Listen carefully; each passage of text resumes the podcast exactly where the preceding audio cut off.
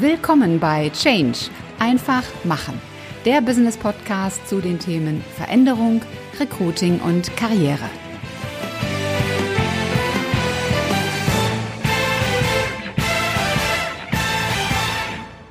Hallo zusammen und willkommen bei einer neuen Folge im Business Podcast Change einfach machen.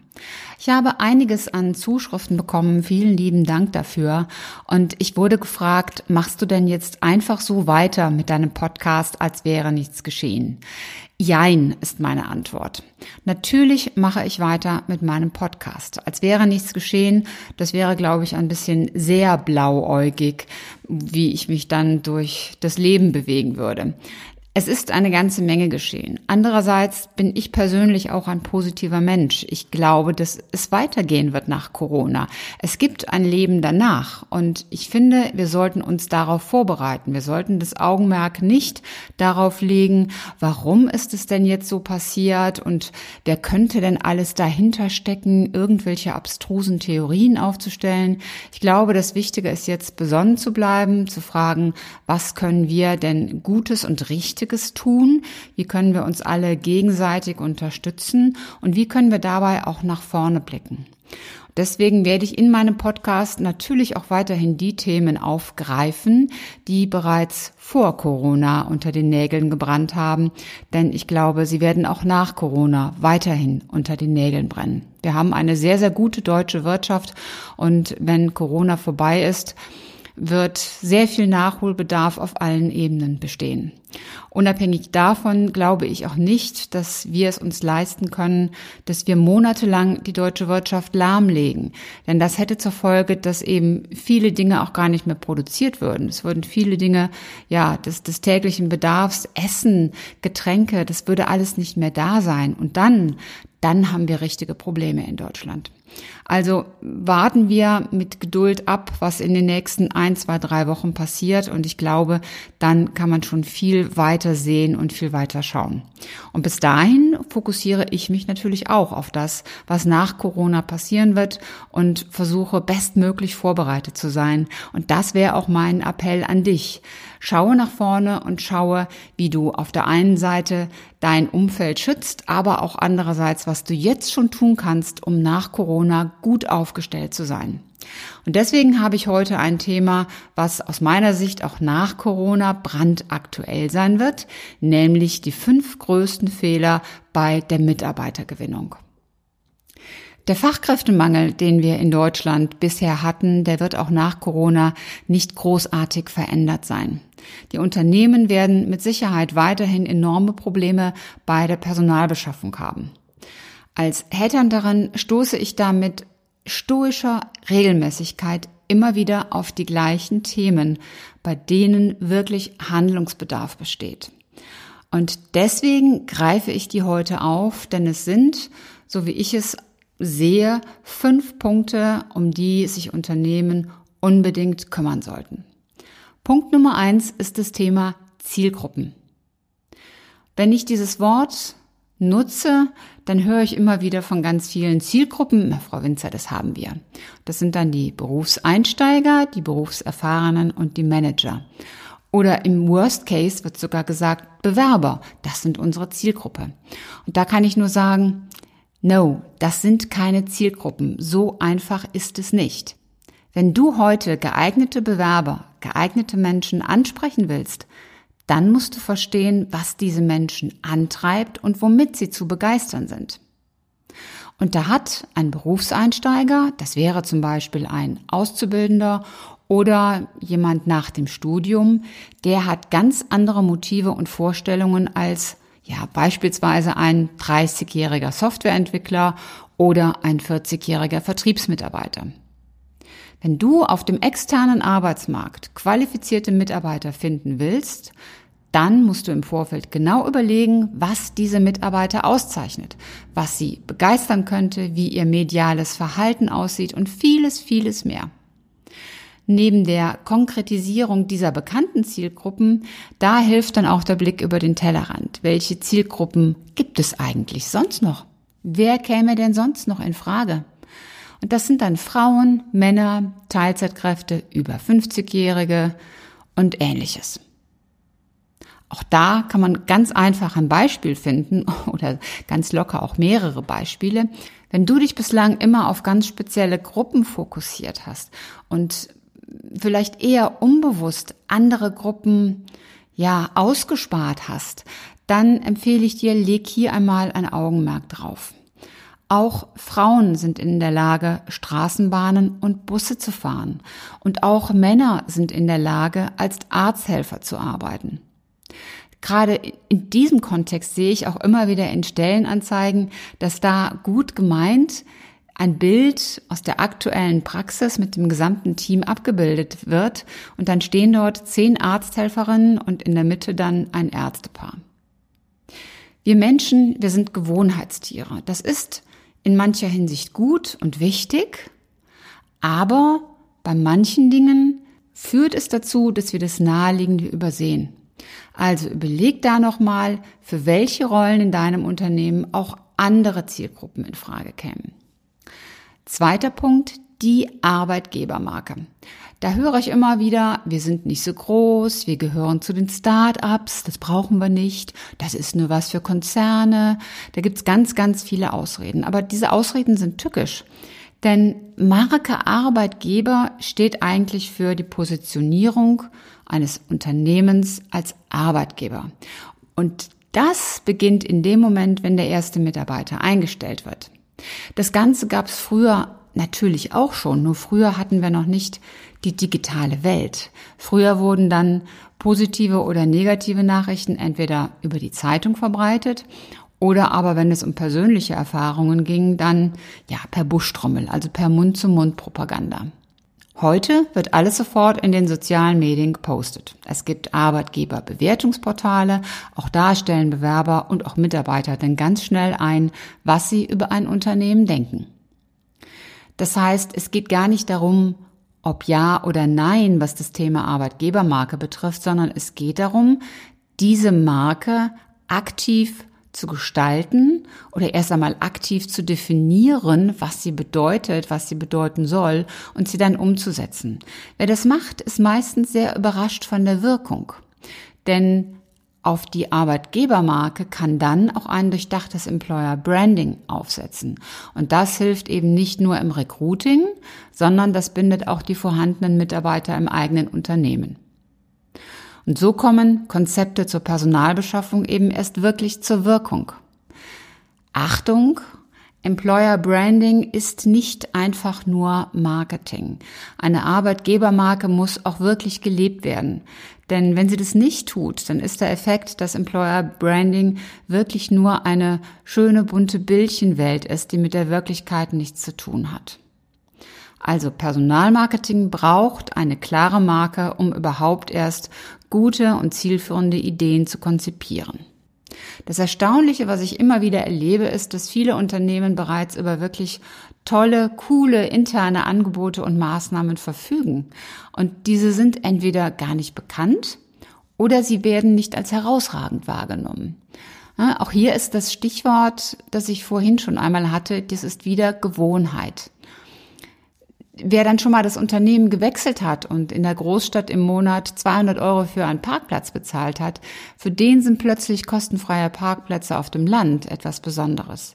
Wer aber immer nur auf dem Land bei einem Arbeitgeber tätig war, ähm, vielleicht auch noch bei dem gleichen Arbeitgeber, für den sind diese kostenfreien Parkplätze, ja, das ist so ein, so ein EDA, die sind ja da, das gehört ja irgendwie dazu. Also da nochmal ein großes Augenmerk drauf legen. Der dritte Punkt bei der Personalbeschaffung sind die Suchkanäle.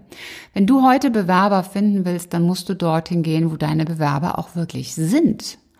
Wir haben ja de facto Vollbeschäftigung und da gehen eben die wenigsten Menschen in die großen, bekannten, allgemeinen Jobbörsen, um aktiv nach einem Job zu suchen. Dennoch sind dort ohne Ende Jobanzeigen geschaltet. Und viele wundern sich dann, warum da nichts zurückkommt.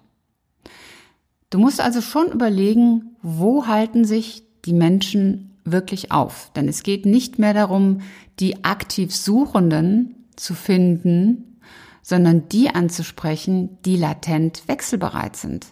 Und angeblich machen ja 70 Prozent der Bevölkerung Dienst nach Vorschrift. Das heißt, auch wenn da ein gutes Angebot käme, etwas, was lockt, was, was spannend und interessant klingt, dann sind da viele Menschen durchaus wechselbereit. Aber sie suchen eben nicht aktiv. Sie müssen im Grunde auf dich im Vorbeigehen aufmerksam werden. So, und das kann auf Messen, in Netzwerken, auf Newsletter, Verteilerlisten, über Podcasts, auf der Straße, am Bahnhof, das kann an diversen Stellen sein. Das kann online digital sein, das kann aber auch real im ganz normalen Alltag sein. Das heißt, du brauchst heute viel Kreativität und Querdenken. Da geht's eben auch darum, wie mein Podcast auch heißt, einfach mal machen. Das ist so die Devise. Das ist schon eine Menge Change im eigenen Vorgehen. Auch als Führungskraft bist du permanent gefordert, Ideen für eine aktive Personalbeschaffung zu entwickeln. Denn letztlich kennst du als Vorgesetzter deine gesuchten Bewerber ja am besten. Mein Appell hier ist, wirklich einfach mal auszuprobieren. Wenn es nicht klappt, so what? ich sage mal immer, schlechter als die großen Stellenportale, wo dann nichts zurückkommt, schlechter kann es doch einfach nicht werden. Und wenn du Wege probierst, Weg A, Weg B, Weg C, Weg D, dann wirst du herausfinden, was klappt, was einigermaßen klappt und wo es eben gar nicht geht. Heißt also übersetzt, kreativ sein, über Kanäle nachdenken, die nicht alltäglich sind und das sowohl im realen, echten Leben als natürlich auch im digitalen Bereich. Und wenn wir bei den Suchkanälen sind, dann ist natürlich die, die eigene Website ganz wichtig. Hier nochmal der Appell, E-Recruiting, Mobile Recruiting, das ist de facto ein Basisthema. Also deine Webseite sollte wirklich mobilfähig sein und sich an das entsprechende Gerät anpassen können, das der Bewerber, das der Benutzer gerade in der Hand hält. Einer der immer noch erfolgreichsten Kanäle ist die, ja, die Aktivierung der eigenen Reihen, die Mitarbeiter. Wenn die sich nämlich wohlfühlen bei dir, dann sind sie wirklich die besten Botschafter. Diese ziehen dann von außen wieder überzeugend neue Mitarbeiter an. Und dadurch hast du auch eine Brücke zwischen der internen und der externen Personalbeschaffung. Wie gesagt, vorausgesetzt ist, dass sich deine Mitarbeiter wohlfühlen. Und da sind wir dann auch wieder bei dem Thema ähm, Arbeitgebermarke. Wenn du da tolle Angebote hast, die deine Mitarbeiter, die die Menschen begeistert, dann kommunizieren die das auch wieder nach außen. Etwas, was auch ganz gerne vernachlässigt wird, ist, dass eine freie Stelle durchaus auch intern besetzt werden kann. Also Personalentwicklung ist hier so die große Überschrift. Man kann auch Menschen, die im Unternehmen bereits sind, weiterentwickeln. Der ein oder andere macht das gerne, denn er sieht, wenn ich einen Mitarbeiter entwickle, dann tue ich ihm etwas Gutes und ich binde ihn damit an das Unternehmen. Andere machen das nicht so gerne, denn viele freuen sich natürlich, wenn sie einen guten Mitarbeiter haben, der seinen Job gut macht. Und denjenigen weiterzuentwickeln bedeutet natürlich dann, die Stelle wird gerade frei. Und da gilt es doch abzuwägen, was ist eigentlich schlauer? Was ist das wirklich schlaue Verhalten an dieser Stelle? Ich glaube, dass die Antwort auf die Frage klar ist. Ich werde sie aber hier nicht beantworten. Ich überlasse die Antwort wirklich dir selbst. Es gibt noch viele weitere Möglichkeiten der externen Personalbeschaffung, also Active Sourcing, natürlich Personalberatung, die Nutzung der sozialen Medien. Das alles heißt in Summe, der Personalbereich musste heute sehr viel differenzierter denken und agieren als in der Vergangenheit. Vierter Punkt, Stellenanzeigen. Wer den Podcast schon etwas länger hört, der weiß, dass Stellenanzeigen mein persönliches Lieblingsthema sind. Die Liste der Knackpunkte hier, die ist wirklich lang. Also zum Beispiel die mangelhafte optische Gestaltung, entweder keine oder unpassende Bilder, die nur gar nichts mit der Aufgabe zu tun haben. Kein konkreter Ansprechpartner, der komplizierte Weg der Bewerbung, eine Ansammlung von Anforderungen, Füllwörter ohne Ende. Das sprengt wirklich den Rahmen im Einzelnen darauf einzugehen. Manchmal habe ich das Gefühl, dass sich so eine Stellenanzeige wie ein Beipackzettel für ein Schmerzmittel liest. Stell dir am besten selbst einmal die folgende Frage. Ist die Anzeige, die du gerade von deinem Unternehmen vor dir hast, wirklich attraktiv für dich, Fühlst du dich davon angezogen? Willst du loslaufen, weil du der neue Mitarbeiter werden willst? Weißt du, was bei der gesuchten Aufgabe genau auf dich wartet? Wenn du eine der Fragen mit Nein beantwortest, dann arbeite an deinen Stellenanzeigen. Und es spielt dabei auch keine Rolle, ob es eine interne Stellenausschreibung ist oder ob diese extern platziert wird. Wir sind doch alle Menschen und wir wollen alle begeistert werden. Und das gilt besonders dann, wenn wir zu einem Jobwechsel erst noch motiviert werden wollen. Wenn also ein Mitarbeiter grundsätzlich mit seiner aktuellen Aufgabe zufrieden ist, dann wechselt der nicht einfach so das Unternehmen. Um dann wirklich zu einem Wechsel oder zumindest zu einer Bewerbung motiviert zu werden, dann muss eine solche Stellenausschreibung denjenigen auch wirklich anspringen. Punkt Nummer 5. Kommunikation. Kommunikation fängt nicht erst im persönlichen Gespräch an. Alles ist Kommunikation. Es gibt ein wunderbares Zitat, man kann nicht nicht kommunizieren und das ist so. Die Webseite, die Stellenanzeige, die Eingangsbestätigung, die Einladung zum Gespräch, alles ist Kommunikation. Der Körper, die Körperhaltung, deswegen heißt es ja auch Körpersprache, auch hier Kommunikation. Ich konzentriere mich jetzt hier mal kurz auf das persönliche Gespräch, denn die persönliche Kommunikation gehört eigentlich zu den Basics, also das persönliche Vorstellungsgespräch. Ich erlebe da immer wieder, dass die, die simpelsten Dinge nicht berücksichtigt werden. Da stehen benutzte Gläser und Tassen vom vorhergehenden Meeting. Das Handy klingelt, da platzt ein Mitarbeiter herein, dann kommt der Kollege vom Personalbereich zu spät und vieles mehr das sind Dinge, die eigentlich selbstverständlich sein sollten. Trotzdem erlebe ich in der Realität immer wieder, dass es an solchen Kleinigkeiten bereits scheitert. Die Art und Weise, wie in der Personalbeschaffung kommuniziert und auch agiert wird, die zeigt dem Bewerber auch einen Eindruck der intern gelebten Kultur. Deswegen ist gerade auch für ein persönliches Gespräch der Faktor Wertschätzung so bedeutend. Neben der Wertschätzung ist es die Geschwindigkeit. Der Personalbereich betont zwar immer wieder, dass eine Personalauswahl erfolgt, Fakt ist aber, es sind heute oftmals gar nicht so viele passende Bewerber da, die alle Ja schreien, um von einer echten Personalauswahl zu sprechen. Wenn du also feststellst, du hast deinen neuen Mitarbeiter vor dir sitzen, dann warte nicht, ob sich da noch jemand Besseres findet. Geschwindigkeit ist für das moderne Recruiting unverzichtbar. Speed, Speed, Speed. Wer sich nicht zeitnah entscheidet, der verliert den Kandidaten an ein anderes Unternehmen. So einfach. Und wir müssen uns auch nichts vormachen. In der Regel weiß man schon nach dem Gespräch, ob derjenige gut ist und passt oder ob er nicht passt. So ein Vorstellungsgespräch ist, so finde ich, letztlich wie ein erstes Date. Es ist heute ein Kennenlernen auf Augenhöhe und ein Termin, bei dem du dich auch von deiner Schokoladenseite präsentieren solltest. Fazit.